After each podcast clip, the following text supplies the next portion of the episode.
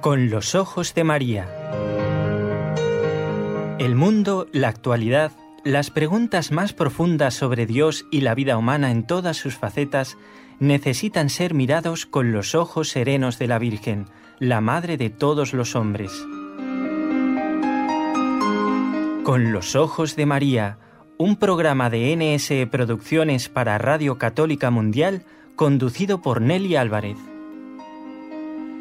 Ya de nuevo con ustedes, como cada lunes, miércoles y viernes, tres días a la semana, en los que compartimos 55 minutos, casi una horita, para tratar de las cosas de Dios, que nos haga bien a nosotros, los que hacemos el programa, y también a ustedes, a los que nos escriben, a los que nos llaman y a los que simplemente escuchan. Quienes siempre están escuchando el programa son nuestros técnicos, y menos mal, porque si no fuera por eso. ¿Qué pasaría aquí? Gracias a nuestros técnicos, a nuestros operadores, como se dice en otros países, ¿eh? que son los que manejan la mesa de sonido. Y en Radio Católica Mundial, en Birmingham, en Alabama, está Jorge Graña.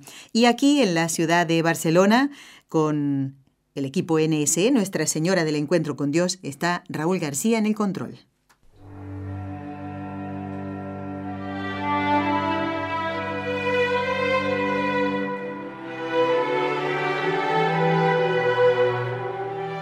Fátima.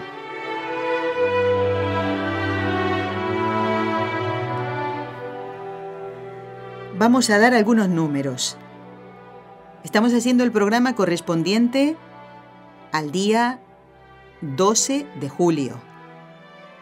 Nos estamos adelantando un poquito al centenario de la tercera aparición de Nuestra Señora en 1917. Ahí va otro número. Centenario, 100 años de las apariciones de María. Un mensaje que no hay que olvidar. Un mensaje que no nos cansaremos de repetir una y otra vez. Y este, hablando de números, es el programa número 50. Pues sí, ya llevamos 50 programas. Y hoy queremos dar la bienvenida, como lo hacemos cada vez cada mes, mejor dicho, ¿eh? ¿eh? la hermana Gisela Salamea que está con nosotros en vivo y en directo. Hermana, muy buenas tardes, porque estás en España.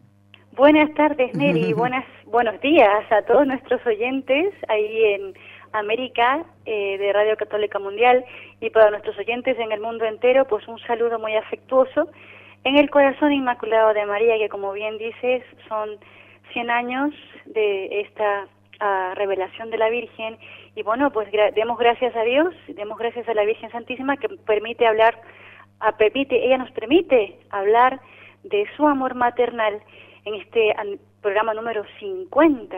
Y como bien has dicho Nelly, no podemos cansarnos de repetir el mensaje de Fátima porque es verdad que Fátima es una revelación privada, pero ha sido plenamente aceptada por la Iglesia Católica y también tiene una gran importancia porque Fátima no es solamente una invitación a rezar el Santo Rosario, Fátima es mucho más, Fátima es un carisma, Fátima se adentra en los destinos de la humanidad, del, mundo entero y de la Iglesia. Por eso es tan importante no perder de vista eh, esta, esta, esta llamada de, de la madre. Yo a veces me pongo a pensar, porque hay gente que, gente que se me ha dicho, bueno, tanto Fátima, Fátima, tú solamente tienes que hablar de Fátima en estos programas. Bueno, sí, es lo que ahora la Virgen me pide a mí, hablar de Fátima, hablar de su mensaje para todos los que quieran oír, porque es verdad que podemos oír y podemos desentendernos, pero así como pasa en nuestros hogares, ¿no? Que la madre está que te dice, cómete la sopa, cómete la medicina, eh, no salgas desabrigado eh, para que no cause un catarro, abrígate bien o lo que sea. Una madre está siempre diciendo, ¿y para qué? Para tu bien. Claro. Y esa madre, a lo mejor a mí me cansa, todos los días la misma cantaleta, todos los días el mismo cuento, pero al final yo eso lo valoro, porque es el amor de mi madre el que me está diciendo todas esas cosas para mi bien. Pues así Fátima, Fátima es ese mensaje de la Virgen Santísima para mi bien, para mi salvación eterna, para mi felicidad en la tierra y luego en el cielo. Por eso que qué alegría Nelly, qué alegría me da el poder ser partícipe de esta misión que tiene el equipo NSE y aquí en Radio Católica Mundial también darles las gracias por la oportunidad que nos dan de poder difundir este mensaje de la Virgen Santísima de Fátima, porque es realmente la tabla de la tabla de salvación. La Virgen en sus apariciones, precisamente hoy eh, eh, vamos a hablar de la aparición del mes de julio. Para adelantarnos, ella dice, ¿no? Es Dios quiere servirse de ti para establecer en el mundo la devoción a mi inmaculado corazón. Luego, es la intención del Señor que nosotros pongamos nuestra salvación en las manos de María. Y pues Fátima es eso, recordarnos que tenemos una madre cuyo amor maternal nos cuida, nos, nos advierte y quiere lo mejor para nosotros.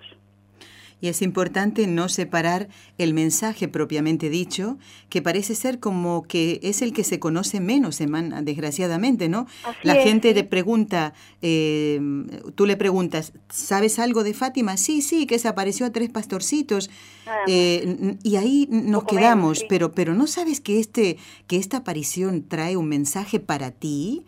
Que quiere que hagas algo para tu bien, como decías recién. Por eso la intención nuestra del programa, que cada mes vayamos repasando los hechos que se dieron hace 100 años. Y lógicamente, al comentar tú los hechos sucedidos, obviamente nos vas a dejar también un mensaje que tenemos que recordar por nuestro bien y por nuestra salvación. Yo últimamente, hermana, eh, estoy pensando mucho en mis ex compañeros de trabajo cuando, mm. cuando trabajaba en el mundo, ¿no? Y, creo que, mm, los estimo y, que tengo una responsabilidad muy grande. Tal vez no siempre di buen ejemplo en mi lugar de trabajo.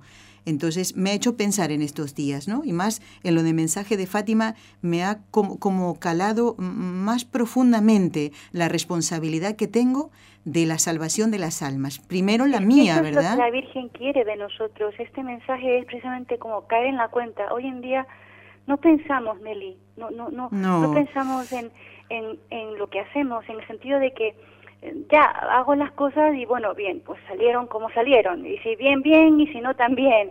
O sea, si muy bien, si me vino, eh, me vino bien, excelente. Si al próximo le fastidió, pues allá que se arregle. O sea, pero no, no, somos capaces de tener como esa visión de, como bien has dicho, responsabilidad de mis actos. Todo lo que yo haga siempre repercute en mi en mi entorno, en mi entorno social. O sea, mi entorno quiero decir mi persona, luego quiero decir mi entorno social, los que están a mi alrededor, mi familia en primer lugar, luego con los que me relaciono. Entonces, es así como nos edificamos, nos edificamos para el bien y nos edificamos para el mal, porque como bien has dicho, a veces el ejemplo, ¿no? Cuántas veces es muy fácil predicar, como dicen, es muy fácil decir muy buenas palabras, pero realmente es el ejemplo lo que arrastra. Y el mal ejemplo también arrastra para destruir, no construye, no edifica, sino que destruye.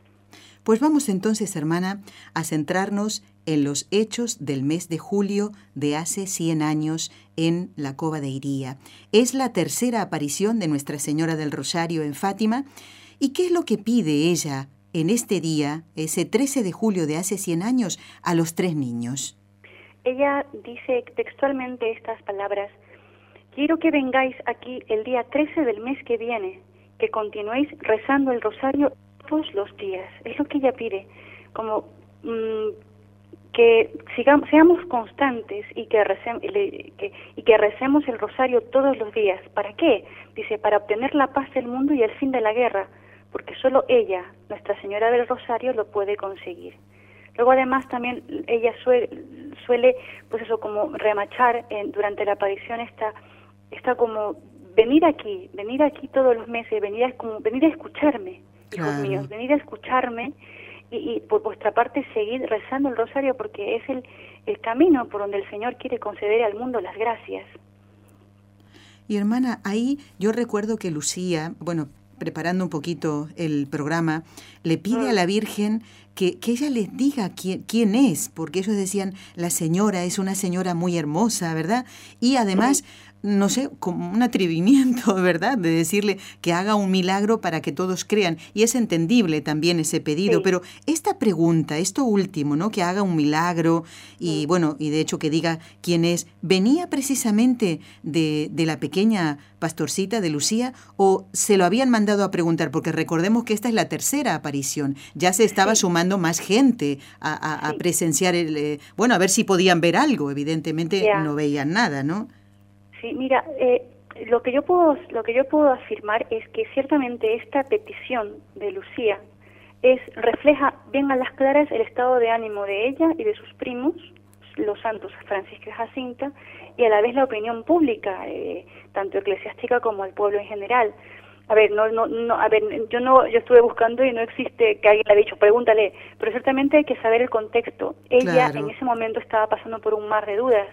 Recordemos que en la aparición de junio pasado, ella pues había pues eh, em, recibido esta luz de que el Inmaculado Corazón que ella tenía que quedarse aquí en la tierra y que los primos iban a morir, es lo que se llamó el, lo que se llamó el primer secreto, porque se, que se decía que los niños iban a morir y tal. Entonces, pero luego, a partir de esa aparición de junio, todo lo que siguió después, tuvo mucha cruz, Lucía. Entonces, claro, ella se llegó a preguntar, ¿pero realmente es esto la Virgen Santísima o es el demonio? Porque dicen que donde, pone, donde está el demonio viene la guerra. Y, Dios pone paz. Y desde que esta mujer se me aparece, entre comillas, desde que ella se aparece, aquí mi vida es un infierno. Entonces, claro, ella estaba sumergida en un mar de dudas. ¿eh? Entonces, es como, pobrecita, ciertamente, y ahí uno ve que Dios a las almas escogidas no les priva de la cruz. Que la cruz no necesariamente es un hecho de que es un castigo por mis pecados, no, es una prueba de fe. Eh, Dios quiere que ese sufrimiento que yo tenga lo, lo una a los sufrimientos de Jesucristo para mi salvación y la salvación de mis hermanos. Entonces, claro, esta pregunta de, bueno, ¿realmente es usted? Que, o sea, ¿es usted la Virgen o es el demonio? Mm. Porque, el, aparte de todo esto, cuando ella había ido al, al párroco, por, pues su madre la, la llevó a, a interrogarla por el párroco, el párroco le dijo, bueno, esta, esta niña es demasiado muda, eh, y eso, este mutismo puede, puede no ser bueno y podría muy bien ser el demonio. Entonces, claro, eso a ella le hirió en lo profundo. Y luego, qué, qué, simplicidad, cuando ella luego lo comenta con Jacintita y con Francisco, esto, Jacinta le dice, ¿qué va a ser el demonio? ¿No ves que la Virgen, esa señora es tan bonita y viene del cielo y nosotros sabemos que el demonio está en la tierra, bajo la tierra y es muy feo? O sea, qué lógica Qué simple y qué lógica Santa Jacinta, pero no podemos eh, obviar las dudas, la, la, la, la perplejidad en que Lucía estaba sumida. En su casa había mucha mucha guerra, porque claro, la gente iba a la cobadería, esos campos eran de sus padres, las cosechas se perdían, la siembra, o sea, había mucho estropicio. Y luego que claro, les parecía a la gente lógica ridículo que fueran a rezar delante de un árbol y no fueran a la iglesia. O sea, son muchas cosas. Entonces, claro, todo ese, toda esa paraunda en que la niña se vio metida y que y todo era porque su madre decía, tú eres una mentirosa y tú eres la culpable de que la gente me destruya los campos y que vaya a rezar corriendo delante de una carrasca y no vaya a la iglesia, o sea que eh, eso son mentiras tuyas. Entonces, claro, toda esta, toda esta mare magnum, toda esta tormenta, lógico que la niña dudase, pero incluso los niños cuentan que la víspera, digamos el día 12, hoy 12 por la noche, eh, recordemos 100 años atrás, hoy 12 por la noche, Lucía estaba decidida a no ir mañana. Ah. Ella, no, no, que no, que no, que yo no mm, voy, porque eso es el demonio, no, yo no voy, yo no voy. Y Jacinta le decía, pero ¿cómo vamos a ir si tú no vas, si eres tú la que hablas? No, no, yo, yo no voy a ir, he dicho que no, yo no voy. Entonces Jacinta dice, bueno, yo me ofrezco a hablar, pero, pero sin ti yo no me atrevo a ir Total, Lucía al día siguiente cuenta que tuvo una como una fuerza interior muy grande que la impulsaba a ir a la cobadería. Pues al fin ella se dio, ella, ella no, no resistió a esa fuerza de la gracia que la llamaba a la cobadería. y, cuando pasa por la casa de los primos, los encontró llorando al pie de la cama, los dos niños inocentes pero ¿qué hacéis? ¿Que, que no, no vais a la cobadería? Y Francisco le dice, no te imaginas, he estado toda la noche sin dormir, llorando, pidiéndole a la Virgen que te hiciera venir, porque no nos atrevíamos a ir sin ti. Es decir, eh, que, que realmente esta pregunta y ese milagro que piden es un es digamos una una forma lógica que, que, que en la que se ve el estado en que se encontraban ellos y el pueblo en particular, ¿no? No hay duda, no hay duda. Y además teniendo Lucía la responsabilidad de ser ella la que hablaba, como decía claro, Jacinta. Era como la portavoz. Exactamente. La portavoz directamente del grupito y la que recibía y hablaba y, Exacto. y era eso, la intermediaria. Pues ahora voy a hacer una pregunta, pero no sé, ¿me puedes decir Pues no me la preguntes a mí. ¿Por qué la Santísima Virgen espera al mes de octubre para decir quién es? Parece como que, que aumentara el peso de la cruz para estos pequeños, ¿verdad? Porque era una vez al mes, ¿no? Si recordamos ya más adelante hablaremos de las apariciones de Nuestra Señora, que es la misma, pero se aparece en Lourdes como más seguido, no hay como un orden, ¿verdad? Aquí mm. cada 13 una vez al mes como que se alarga la agonía, entre comillas, de los niños tener que esperar hasta el mes de octubre. Y ellos, claro, para nosotros a lo mejor se nos pasa más rápido el tiempo, hermana, siendo adultos, ¿no? Tenemos una cosa, otra, vamos corriendo, haciendo esto, aquello. Uy, se ha pasado volando. Pero ellos, eh, entonces, ¿qué, ¿qué responder esto? ¿Por qué la Virgen espera octubre? Mira, yo esta esta pregunta me resulta un poco, como bien he dicho, pues yo en la oración, porque estas cosas, ya sabes, estos programas no los pone delante de Dios, porque no es una que viene a ver, aclarar aquí, a hablar, se lo sabe todo. No, no. Esto es, esto exige estudio, exige oración, más que estudio de rodillas, pedirle al Santísimo y a la Santísima Virgen, al Santísimo Sacramento del altar y a la Santísima Virgen que nos ilumine y estuve pensando, porque yo he mirado los libros y busqué, me, eh, me ¿cómo se He buceado en los libros. Claro, me imagino. Pero más que nada los libros no me han respondido, sino que el Señor me ha hecho ver, bueno, era la voluntad de Dios que la Virgen hiciera esto de esta manera. Claro. La Virgen espera a octubre para decir quién es. En realidad ella en los corazones de los niños, desde el primer instante, Jacinta ya sabía que era, es la Virgen. Ella lo decía al principio. Lucía era más prudente, también tenía en su corazón esta corazonada, pero no quería decir nada, sino que querían como una manifestación exterior, firme, como una declaración propiamente. Pero ya en el corazón ya estaba esa certeza, esa afirmación. Pues asimismo puedo decirte que creo que era la voluntad de Dios la que, en este caso, en mi caso, eh, así viendo la de la oración, también se me vino esta, esta luz, puedo decir, pues era la voluntad de Dios que fuera en octubre que la Virgen diera esa declaración. ¿Por qué? Porque la Virgen está diciendo todos los mensajes machaconamente la misma, la misma, digamos, canción, la misma, la misma petición. Rezar el rosario. No ofendáis más a Dios. Sacrificaos por los pecadores. Haced penitencia. Entonces, pues, si ya la madre que en, que en tu corazón está diciendo y tú sientes en tu conciencia que es verdad, pues eso es, esa, el, el, decirte ya de buenas a primeras como que sobra en el sentido de que la Virgen no quiere satisfacer nuestra curiosidad humana, sino que ya deja a la acción de la providencia divina y, por supuesto, la libertad humana de adherirse a esa gracia. Ya ella, de suyo, si te pones a pensar, ¿quiénes somos nosotros? ¿Quiénes son los pastorcitos para que ella haya querido venir del cielo a decirnos un mensaje? si no lo merecemos, pero ¿qué pasa? Ella es madre y lo quiere venir a dar. Entonces ya nosotros somos los que queremos responder.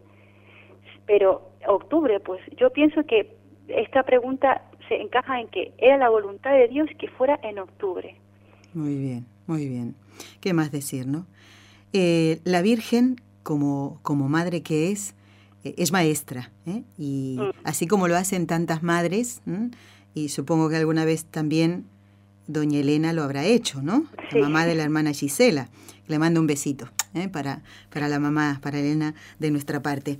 Bueno, hablaba de María como, como maestra, como las mamás que enseñan a sus hijos, ¿no? Mm. Eh, en este caso, María enseña a, los niños dos oraciones cortitas y, por supuesto, también son para que las aprendamos nosotros, ¿eh? a través de ellos. ¿Cuáles son esas oraciones y para qué las enseñó a, a los pastorcitos? Mira, ella dice dos, llamémosle ejaculatorias, muy, muy jugosas. ¿Y en qué contexto? Mira, ella pide, sacrificaos por los pecadores y decid muchas veces, en especial cuando hagáis algún sacrificio, oh Jesús, es por tu amor, por la conversión de los pecadores y en desagravio por los pecados cometidos contra el Inmaculado Corazón de María. Ojo que aquí creo que hay que señalar que es en esta aparición de Julio en que ella, en que la Virgen habla propiamente dice estas palabras, Inmaculado Corazón. En los meses anteriores ella se presentaba como la, esa, ella se presentaba la señora del cielo y siempre decía, pues eso soy del cielo y tal. Pero esta es la primera, bueno, en junio decía, mi Inmaculado Corazón será tu refugio y en el camino en que te conducirá Dios, pero aquí ya ella eh, como que habla de que el corazón inmaculado de María también es ofendido. Claro. Y que pide un desagravio por esos pecados cometidos. Es decir, nosotros ofendemos a Dios con nuestros pecados y el sagrado corazón de Jesús es ofendido. Pero ella como madre siente los, las ofensas que son hechas a su hijo, como, eh, como pasa aquí en la tierra, ¿no? Si un hijo es maltratado, un hijo es insultado, pues las mamás se puede decir que sienten el doble. Sí. de, ese, de ese agravio que tiene el hijo, ¿no? Pues así la Virgen. Y claro, estamos ofendiendo a su hijo y estamos a la vez ofendiendo a nuestra madre. Entonces es, pues es un, es un desagravio, hay que, hay, que, hay que pedirle perdón a ella, hay que pedirle, eh, madre mía, perdóname. Y luego la otra oración que ella también eh, dice en este día es esta, otra jaculatoria, que la solemos decir, bueno, yo la suelo decir cuando rezo el, Santo Rosario, de hecho ella lo dice, cuando recéis el Rosario diréis, después de cada misterio, oh Jesús mío, perdónanos, líbranos del fuego del infierno, llevad al cielo a todas las almas, especialmente a las más necesitadas, necesitadas de su misericordia, ¿se entiende? Sí, sí, sí. Entonces, esas dos oraciones, fíjate que son como mm, la Virgen lo que hace es que como que pensemos en nuestros hermanos, ¿no? En los que están más necesitados, sobre todo de las de, de ver, de tener la luz de Dios, de, de que sus conciencias sean iluminadas por esa gracia divina, que se abran a, esa llamada de Dios a, a, volver a Él. Sacrificados por los pecadores y decid muchas veces, es por la conversión de los pecadores, Dios mío, por tu amor, por el desagravio de los, de los pecados cometidos contra el Inmaculado Corazón de María. Y la otra jaculatoria, líbranos del fuego del infierno y lleva a todas las almas al cielo, especialmente las más necesitadas, es decir, las más empedernidas en el pecado, las más cerradas, endurecidas, corazón más endurecido. Entonces, pero fíjate que son como oraciones que la Virgen dice, pues, eh, recemos unos por otros, ¿no? Es como pedir a Dios misericordia para uno mismo y misericordia para los demás. Para los demás, claro que sí. Hermana, estaba pensando que como últimamente, bueno, esto siempre ha pasado, ¿no? Eh, mm. Desgraciadamente, la destrucción de imágenes que representan a Nuestra Señora. Sabemos que ella no está en esa imagen, sino que nos recuerda a nuestra madre, ¿verdad? Es como si delante mío vinieran a romper las fotografías de mi mamá, que yo la recuerdo a mi mamá de jovencita, recuerdo una foto, qué vestido tenía puesto y todo, ¿no? ¿Y cómo no me va a doler? Claro, mi madre no está en esa fotografía, eh, no es ella, pero yo siento que le están, o sea, que, que la están ofendiendo. Entonces, como últimamente se están dando mm, muchos de estos actos ¿eh? de, blasfemias contra Nuestra Señora, esto de romper imágenes, además como ahora todo sale en las redes sociales, ¿eh? se, lo grabas y, lo, lo, cuelgan en las redes sociales y lo ve todo el mundo, en vez de quejarnos, pues hacer actos de desagravio, recitar esta oración que ella misma eh, enseñó a los pastorcitos, esta que decía, oh Jesús, es por tu amor, por la conversión de los pecadores, ¿no? Y en desagravio por los pecados cometidos contra el Inmaculado Corazón de María. Antes de quejarnos, pues recurrir inmediatamente a esta oración ¿eh? y hacer un acto de amor a nuestra Madre. ¿Qué haría yo, hermana? Si me encuentro con la foto de mi mamá rota en el suelo, pues trato de, volver a unirla, le doy muchos besos, ¿no? Como diciendo, mamá, quiero reparar esto. Pues lo mismo, ¿eh? Se me ocurre ahora, eh, esto de acuerdo a lo que estabas diciendo, que me hace mucho bien que nos recuerdes todas estas cosas, hermana. Esta aparición de, de Julio, amigos de Con los Ojos de María, es, una de las apariciones, mm, todas tienen su eh, hecho particular y su significación, pero esta, concretamente la tercera aparición hace 100 años, eh, tiene eh, un, significado muy especial. ¿Por qué? Porque los niños ven, tienen una visión del infierno. ¿Cómo fue esa visión que María, nuestra madre, le muestra a los pastorcitos? Mira, leo textualmente de las memorias de Lucía. Ella, es verdad que esto lo escribió muchos años después, pero aquí Lucía, Sor Lucía, se muestra como mano maestra eh, la redacción que hace. Dice, eh, cuando la Virgen está diciendo esto, sacrificados por los pecadores, y decir muchas veces, en especial cuando hagáis algún sacrificio, oh Jesús, es por tu amor, por la conversión de los pecadores y en desagravio por los pecados cometidos contra el Inmaculado Corazón de María. Dice ella, al decir estas últimas palabras, en desagravio por los pecados cometidos contra el Inmaculado Corazón de María, abrió la Virgen de nuevo las manos como en los meses pasados. El reflejo el reflejo que salía de sus manos, esa luz, parecía penetrar en la tierra y vimos como un mar de fuego. Sumergidos en ese fuego, los demonios y las almas, como si fuesen brasas transparentes y negras o bronceadas, con forma humana, que fluctuaban en el incendio, llevadas de las llamas que de ellas mismas salían, juntamente con nubes de humo cayendo por todos los lados, semejantes al caer de las pavesas en los grandes incendios sin peso ni equilibrio, entre gritos y gemidos de dolor y desesperación, que horrorizaban y hacían estremecer de pavor. Deben haber sido a la vista de esto cuando dicen, cuando yo di aquel ay que dicen haberme oído. Mm. Los demonios distinguíanse por formas horribles y asquerosas de animales espantosos y desconocidos, pero transparentes como negros carbones en brasa. Asustados y como para pedir socorro, levantamos la vista hacia Nuestra Señora que nos dijo entre voz bondadosa y triste, habéis visto el infierno, a donde van las almas de los pobres pecadores.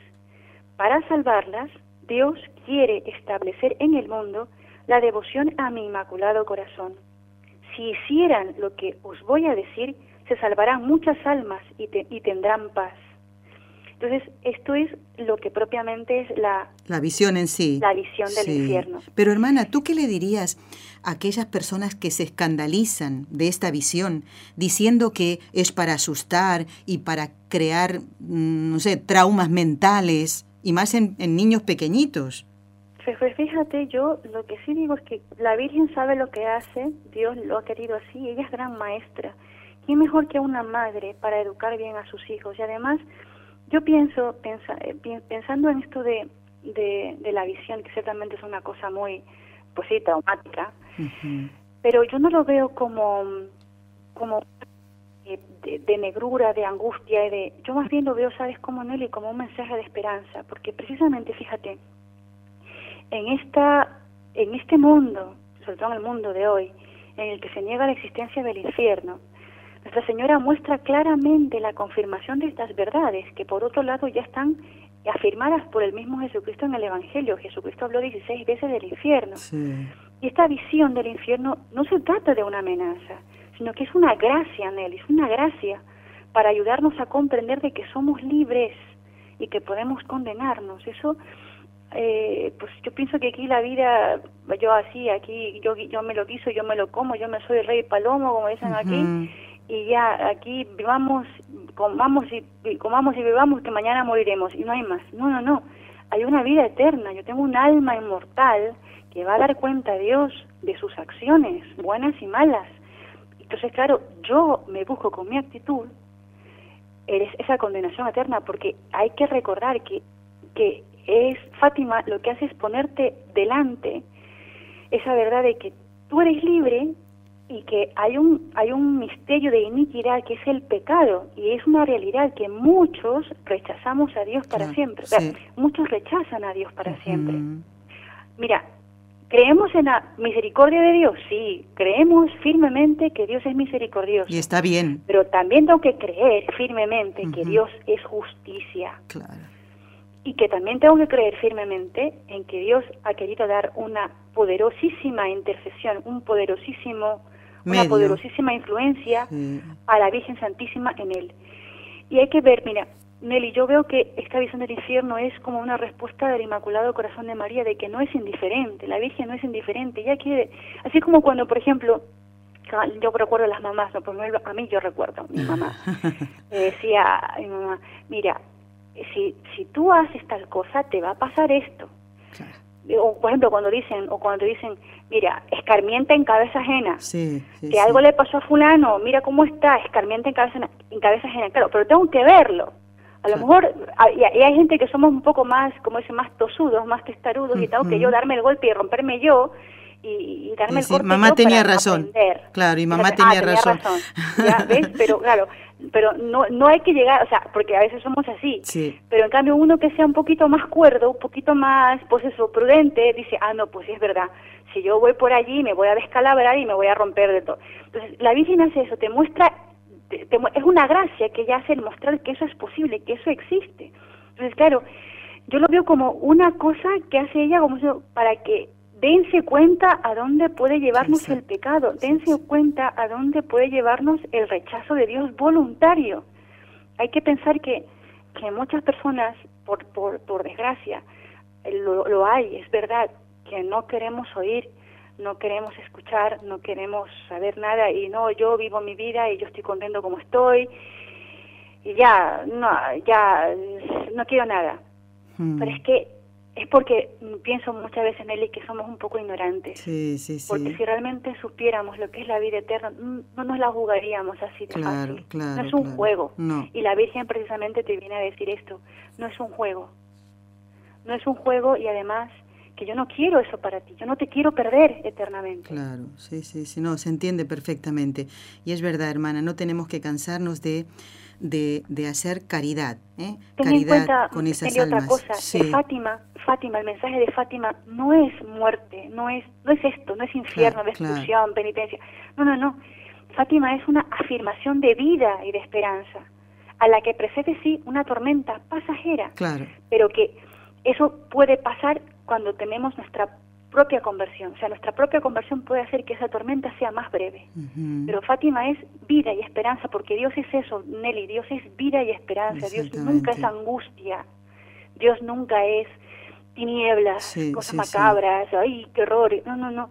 Dios sí, es verdad que en el Antiguo Testamento hacía amenazas y con los castigos y, bueno, y Fátima lo mismo, Fátima ha sido una serie de profecías que se han cumplido, la. Segunda Guerra Mundial la predijo Fátima, Fátima predijo que Rusia esparciría sus errores del comunismo por todo el mundo. Eso, eso Claro, es una, claro. una cosa que se puede constatar históricamente y nadie puede decir hoy en día eso no es así. Eso lo han inventado, lo han inventado los Exactamente, curas, o sea, claro. Sí, eso, sí, exacto. sí. Entonces, quiero- lo que quiero decir es que Dios es siempre esperanza, que no es no se acaba todo en lo negro, no, no. Ujú. Lo negro es el demonio, Dios es luz y Fátima es luz. La señora de la luz decían ellas, ellos. Claro, sí, sí. pues eso es Fátima, Nelly. Muy bien, pues hermana, ahora vamos a hacer una pausa pequeñita y luego seguimos charlando de esta tercera aparición de Nuestra Señora hace exactamente 100 años en Fátima.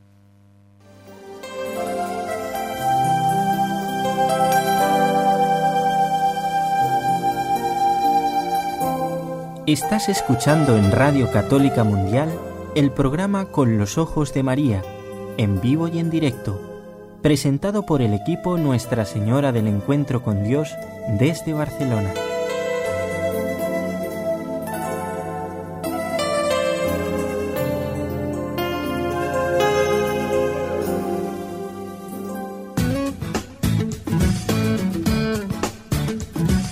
Si deseas participar en vivo en el programa Con los Ojos de María en Radio Católica Mundial, marca el siguiente número de teléfono 1866-398-6377 si llamas desde Estados Unidos o Puerto Rico. Si llamas desde otros países, marca el código internacional y luego el número 1205-271-2976.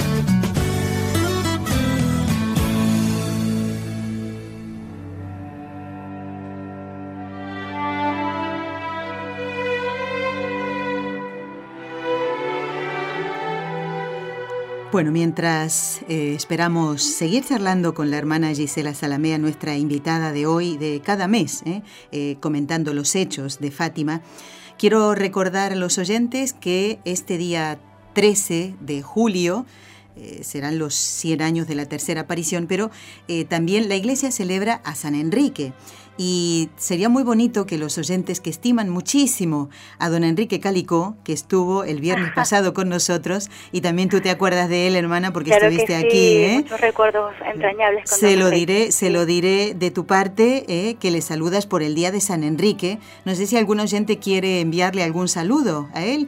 Bueno, creo que la alegría más grande que le daremos será decirle Enrique, don Enrique, rezamos por usted. ¿eh? Así que, pero si alguien quiere enviarle un saludo, pues lo pueden hacer eh, por medio nuestro, eh, a nuestro correo electrónico, el del programa con los ojos de María, arroba nsradio.com. Y también es bonito recordar un, hecho. Eh, en el año 1858, fíjense, si no me equivoco, apelo a mi, a mi memoria, a ver si me ayuda esa hermana, creo que fue en ese año, fíjense, justamente el año de las apariciones de Nuestra Señora en Lourdes, la noche del 12 al 13 de julio, eh, dos eh, jóvenes se casaban y, son los padres, son hoy santos, ¿eh? los padres de Santa ah, Teresita. Ya sé quién, sí. Santa Celia y San Luis Martín. Exactamente. ¿Y por qué? Mm, ¿Cómo unir ¿no? este acontecimiento, la santidad de estos esposos? Porque recordarán ustedes que mm, cuando estuvo ingresada, cuando estuvo internada en, el hospital en Lisboa, Santa Jacinta, pues eh, Sor Purificación Godiño tomó nota y debida nota, y muy bien que lo hizo, de todas las palabras que dijo y eh, entre ellas estaba eh, esta, ¿no? que es, es, muy fuerte realmente, ¿no? decía, hay muchos matrimonios no son buenos, no agradan a nuestro Señor, ni son de Dios. Y esto es una afirmación muy fuerte. ¿eh? Como, como, qué fuerte, porque como una niña tan pequeña podía decir eso. Y claro, por eso cuando la madrecita le decía, la, la madrina, le decía, ¿quién te enseñó eso? No, es que algunas cosas me las enseñó la Virgen y otras yo las he pensado. Claro. Pero cosas como estas tiene que haberse dicho la Virgen. Eh, obviamente, claro, porque siendo ella muy pequeña.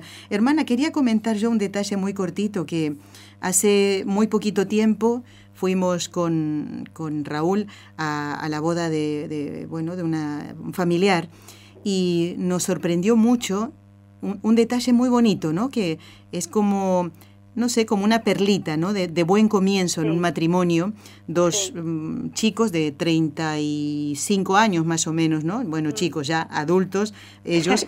y fíjate que había en la mesa donde nos sentamos, eh, sobre la mesa, una tarjetita que decía que por pedido de los padrinos, eh, el dinero que se hubiera invertido en comprar los recuerdos que se dan en todas las bodas, ¿verdad? Cada uno, ¿no? Eh, bueno, este, ese dinero se daba a Caritas.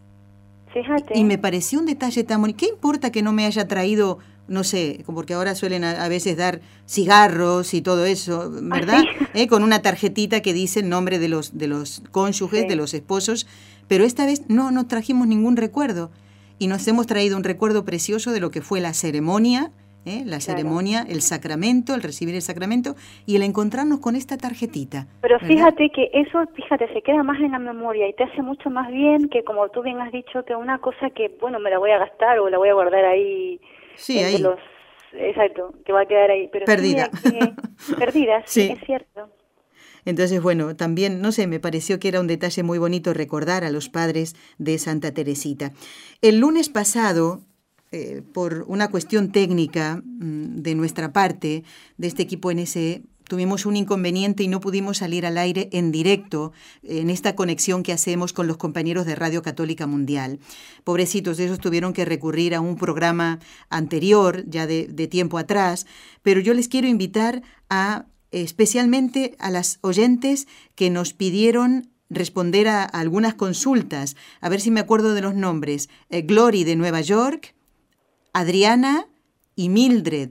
Eh, el padre Juan Antonio Mateo respondió a las consultas que ustedes nos hicieron a través de correo electrónico y por eso les invito a entrar en la página web de NSE, nseradio.com, buscan en el podcast y eh, pinchar en Con los Ojos de María, que es este programa, y luego buscar el programa del 10 de julio del 17. No me gustaría que se quedaran sin escucharlo, porque es muy bonito, hermana, los oyentes nos están acercando muchas dudas. Algunos, Qué bueno que podamos hacer ese bien. Claro que sí, porque así ellos se quedan más tranquilos. Hay otra oyente, no tengo aquí el correo, que agradece el tema que tocó don Enrique Calicó. Es un oyente que en Estados Unidos va a la parroquia de San Maximiliano Colbe, pues ella quería conocer, no recuerdo ahora el nombre de la oyente, ya cuando lo tenga en estos días el correo impreso, lo leeré. Pues le agradecía a don Enrique que haya tratado esto. Después, una oyente que nos pidió hablar de mm, qué es el helenismo, la influencia de, de, este, mm, no digo movimiento, sino de este tiempo en la historia de la humanidad sobre el cristianismo y agradece al doctor Ocampo el haber explicado con tanto detalle esto.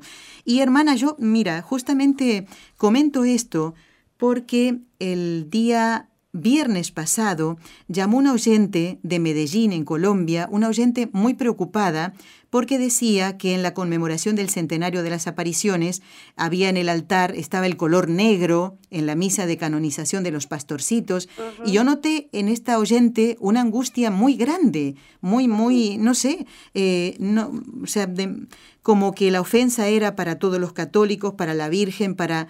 Y mm, fíjate, déjame leer, hermana, dos correos que responden a esta oyente de Medellín, en Colombia. Una de estas, de estas personas que responde es Jessica, es una oyente de ICA en Perú, que nos escucha siempre, generalmente nos hace mención de algún programa, y ella quiere responder a esa oyente de Medellín y dice, estoy escuchando el programa en estos momentos y quería ayudarle a la hermana que llamó manifestando su tristeza por las supuestas vestiduras negras que usó el Papa en la celebración de los 100 años de Fátima. Esta es una información que está corriendo en las redes sociales totalmente falsa, dice Jessica. ¿eh? Solo eh, basta con buscar fotos en Internet para que se aclaren las dudas. Así que me parece muy bonito también que los mismos oyentes traten de ayudarse entre ellos, ¿no? Por eso, gracias a, Jessica, ¿eh? que nos propone también que puedan escuchar un programa de Alejandro Bermúdez en el que habla sobre este tema, porque también a Alejandro Bermúdez, que es periodista de, de Radio Católica Mundial y de WTN, pues le habrán llegado también estas consultas. ¿eh? Pues mira. ¿Cuánto pues, eco ha tenido? Pues sí, eh? fíjate. Y después Ángela es otra oyente que le responde a la señora de Medellín en Colombia y dice, es un montaje lo que la oyente eh, está diciendo sobre Fátima. Eso no pasó, dice Ángela. Pero a mí lo que me quedó mm, más en el corazón, hermana, es esta angustia que parecía tener esta oyente, ¿no? Esta, esta tristeza, que de verdad que nos quedamos, don Enrique y yo, como que nos sorprendió, ¿no? ¿Qué podemos responder a ella para que esas dudas se disipen? ¿Por qué esa tristeza y esa, esa duda? Mira, bueno, por esto que he escuchado que me acabas de decir, mmm, pensándolo así un poquito, dos cosas. Primero eso de que haya el negro en las vestiduras del Papa, esté o no esté, una cosa no tiene nada que ver. Es decir, el negro eh, las letras en una casulla pueden ser negras, un dibujo puede tener una, una cosa negra. Quiere decir que no atribuyamos a los colores este una cosa que no porque da la impresión como perdón eso es una impresión ¿eh? según lo que escucho que me estás diciendo como si atribuyera a los colores un poder mágico y, mm. mágico y encima en la, en la liturgia, que eso me suena un poco a nueva era, eso me suena un poco a como a una cosa que no es recta, una cosa que no es de la iglesia. Primero, los colores litúrgicos son los que representan una celebración, eh, el rojo para los mártires, el blanco para el cielo de los confesores, el Cristo, el verde el tiempo ordinario, etcétera. El negro puede ser una añadidura, pero eso no hace ni quita ni pone, porque no es el negro la cosa que hace mágica una liturgia, ¿me explico? Sí, hermana, claro. simplemente es una cosa, es una vestidura. Eso no trae mala suerte, eso no es un sacrilegio, es simplemente un color, como si yo voy, perdona, como si voy, yo voy a la iglesia vestida de rojo, vestida de verde, vestida de blanco. Las personas que atribuyen, que suelen atribuir al blanco unos poderes y no sé qué, que si vas de blanco tienes buena suerte y que mm, a mí eso me suena un poco a, nueva era, así como los que se visten de negro, pues suelen decir, no, estos están con el demonio, o los góticos. Eh. Sí. Bueno, cada cual, eh, pero que sepan que en cuanto a la liturgia en la iglesia, eso no tiene nada que ver, ni quita ni pone. Sobre todo porque la acción de, la iglesia, una misa, es una acción completamente divina. Ahí el demonio no se puede meter. Porque es una cosa de Cristo, Cristo lo hace, es Cristo el que actúa en la misa a través del sacerdote y, mucho más el Santo Padre, que es el vicario de Cristo en la tierra. Quiero decir que, objetivamente hablando, o sea, independientemente de, se, separo las dos cosas, ¿no? La angustia de la señora objetivamente a lo que ha dicho que es por esto, por esta razón. Objetivamente veo que no hay fundamento, no hay fundamento eh, de ningún tipo, en sentido para que se pueda afirmar tal, tal y cual cosa. Cosas que se creen, pues hay muchas supersticiones y sobre todo esto de la nueva era favorece esto de los colores. Pero en la, en la acción de, en la acción litúrgica y mucho más en una misa de canonización que el Papa proclama una una una afirmación ex cátedra, es decir, que nadie puede decir bajo pena de herejía que eso no es así, que ellos son santos. Ahí no ahí no pasó nada nada irregular, nada no hemos ofendido, al contrario, ha sido un gozo para la Iglesia, un gozo para la Iglesia del cielo y de la tierra. Segundo, esa angustia de la que tú me describes y que han sido han percibido muchos oyentes y vosotros mismos, yo parto por el principio que es cierto que Dios es un Dios de paz. Dios siempre pone paz. El demonio pone tristeza. El demonio pone angustia. Y esta confusión que se ha generado, que me dice que incluso otro periodista de la cadena ha tenido que, pues a lo mejor, aclarar este asunto, pues yo no me extraña que el demonio quiera poner confusión sobre todo en una cosa tan santa como esta. Dios siempre pone paz, Dios es amigo de la paz. Siempre se dice que encontramos a Dios de la paz. Incluso cuando una persona quiere hacer oración y está muy turbada, se le trata de decir, mira, trata de tranquilizar tus nervios, pon tu pensamiento en Dios, confía en Él y cálmate, porque si no, no vas a ser capaz de escuchar la voz de Dios. Dios habla en la paz, Dios no trae turbación. Incluso cuando en las apariciones, cuando dice el Señor a la Virgen María, no, no temas, ese no temas es que Dios no, no, nos quiere turbados. Dios no quiere la turbación del hombre. Dios siempre pone paz. Y en las, en las apariciones, en las revelaciones privadas, una de las características es que la persona que recibe la comunicación tiene paz, no tiene turbación. Otra cosa es que después le vengan perturbaciones, como en el caso de Lucía que hemos dicho al principio, que tal fue la confusión que se, se, armó a su alrededor, incluso por las mismas palabras de su párroco, que la hicieron dudar, y eso la, tuvieron un tiempo perpleja, la tuvieron en una duda muy grande, pero luego la Virgen se encarga de, ¡pum!, les pone paz, y al día siguiente va a las apariciones con toda paz y tranquilidad, y luego esa paz y esa firmeza la tuvo ya durante todo el tiempo de las apariciones. Luego lo que yo puedo decir es que el Señor, eso, eso es un, no me atrevo a decir, pero una certeza muy grande, el Señor siempre pone paz. La angustia no viene de Dios. Muy bien, hermana, muy bien. La angustia, el Señor no busca nuestra angustia. El Señor puede purificarnos, puede purificarnos con angustia en el sentido de que, pues sí, pasa una tristeza muy grande o una depresión, que, pero eso yo lo tengo que poner en las manos de Dios y llevarlo en su cruz, con, su cruz, con Él, por Él, en Él, para que eso me sea redentor. Pero eso de consumirme yo en una pena y en una tristeza, eso Dios no lo quiere. Perfecto. Nuestro Dios es el Dios de la alegría, hay que servir a Dios con alegría, dicen los salmistas, dice el Salmo. Servir a Dios con alegría. Pues nuestro Dios es el Dios de la alegría. Evangelio significa buena nueva, buena noticia, noticia de alegría. Entonces, esa turbación, esa tristeza, yo solamente puedo decir que no es de Dios. Bien, hermana, muy bien. Y aquí no podemos juntar al Dios, a Dios con el demonio. Luego, hay que como un poco como, como dice San Pablo, discernir la paja de lo que cuenta y, y, y darnos cuenta que, que, lo que cuenta es, el, pues eso, la, tenemos dos nuevos santos en el cielo y bendito sea Dios. Así es, exactamente. Pues eh, Jessica, esta oyente de ICA, le dice a, a la oyente que llamó preocupada, que sugiere ¿no? escuchar el programa de Alejandro Bermúdez, dice, con la finalidad de que su corazón no se sienta triste y encuentre la paz. Exactamente, ¿eh? yo creo que tú y Jessica se han comunicado ¿eh? con sus corazones. ¿eh?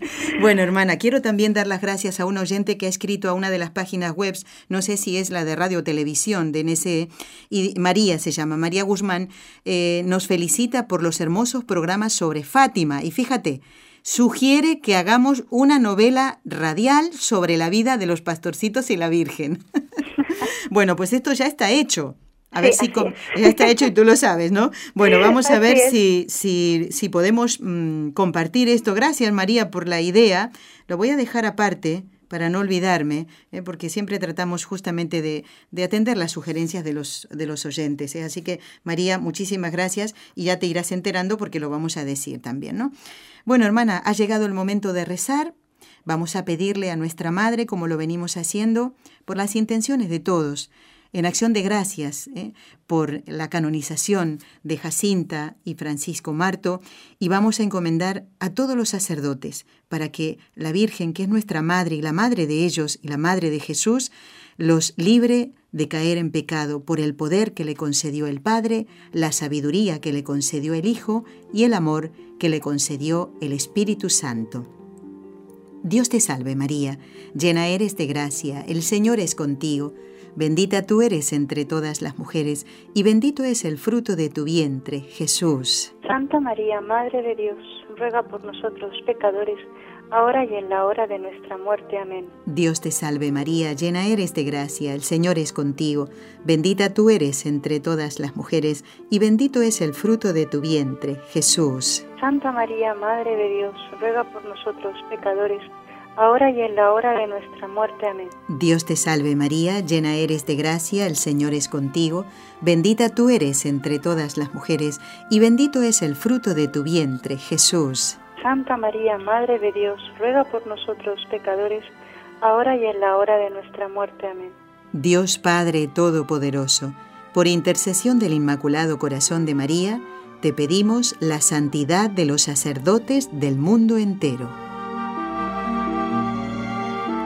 Bueno, quiero comentarle a los oyentes que pronto estará en el programa, no lo tengo presente ahora, así que no se pierda ni el programa del viernes ni el del lunes, porque Temo equivocarme, no sé si es que este viernes o el lunes próximo estará con nosotros el profesor Jorge Manuel Rodríguez Almenar, que es el presidente de la, del Centro Español de Sindonología, ¿eh? que se Ah, dedican, sí, no sé si te suena, eh, al estudio de las reliquias que mm, creemos. ¿eh? Eh, no tenemos obligación de creerlo, pero yo sí que lo creo, ¿eh? que la sábana santa es la que envolvió a nuestro Señor. Pues en la próxima entrevista, sea el viernes o sea el lunes, va a estar el profesor Rodríguez Almenar hablando del sudario que está en Oviedo, en Asturias, Ah. aquí en España. Así que, hermana, no te lo pierdas. Estate atenta sí. a estos programas. Y en este minuto y medio que nos queda, quiero preguntarte. Eh, en esta aparición del 13 de julio que nos has relatado con tanto detalle hoy, María les pide a los pastorcitos que guarden secreto de algunas cosas. ¿Por qué? ¿Y cuándo sería revelado? En dos minutos, hermana. Si Mira, se yo puede. pienso que los secretos que la Virgen pide es porque, eh, primero porque era voluntad de Dios que eso se, no sé, se guardara en ese momento. También sabes por qué, porque no estaban en los tiempos preparados como para recibir semejantes mensajes. Recuerda que los secretos se tratan de una, uno de los secretos es la, la predicción de la Segunda Guerra Mundial. En ese momento Europa estaba todavía viviendo la Primera Guerra Mundial y que luego me digan que va a haber una segunda, como que suena eh, a locura, Sí. ¿no? Es imposible. Entonces, el Señor tiene sus tiempos, la providencia divina tiene sus tiempos. A veces, mira, San Vicente de Paul tenía esa frase, ¿no? Muy magistral. No hay que adelantarse a la providencia divina. Dios hace sus cosas en el tiempo de los hombres, pero también al paso de los hombres. Mm. Somos los hombres los que tenemos que aprender a ir al paso de Dios. Dios no satisface nuestras curiosidades eh, eh, meramente humanas, sino que Él está pidiendo algo concreto. Aquí y ahora, el mensaje de Fátima, ¿qué me dice a ti, a mí, Nelly, a todo, a todo oyente? Oración, penitencia, conversión, conversión constante, rezar el rosario, uniros a Dios, la consagración al Inmaculado Corazón de María con la práctica de los primeros sábados. Lo demás está en la providencia divina, pero tú tienes en tus manos ya con tu respuesta lo que la providencia quiere hacer contigo, puede hacer contigo, mejor dicho. Tú puedes conseguir, en tus manos está, dice la Escritura, salvación o perdición. Eres tú el que responde libremente a ese mensaje, que es la advertencia de la madre, como cuando la madre te dice, hijo, abrígate ahora que vas a salir. Eres muy dueño de decir, sí, me abrigo o no me abrigo. Muy bien. Eh, si, si, si, si mi mamá me pudiera decir eso ahora, le diría, mamá, no, porque aquí es un, color, un calor sofocante. ¿eh? Sí que sí. bueno, hemos compartido este programa precioso. Estoy muy contenta con la hermana Gisela Salamé, el programa número 50 de este ciclo Fátima que realizamos en este centenario de las apariciones. Hermana, Dios te bendiga y hasta otro encuentro, si Dios quiere. Muchísimas gracias. Amén. Gracias a todos. Nos encontramos el próximo viernes en Con los Ojos de María. Has escuchado un programa de NSE Producciones para Radio Católica Mundial.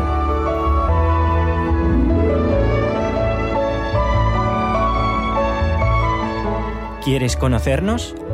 Escríbenos al correo electrónico con los ojos de María nsradio.com. Envíanos tus sugerencias o comentarios con los ojos de María arroba nsradio.com.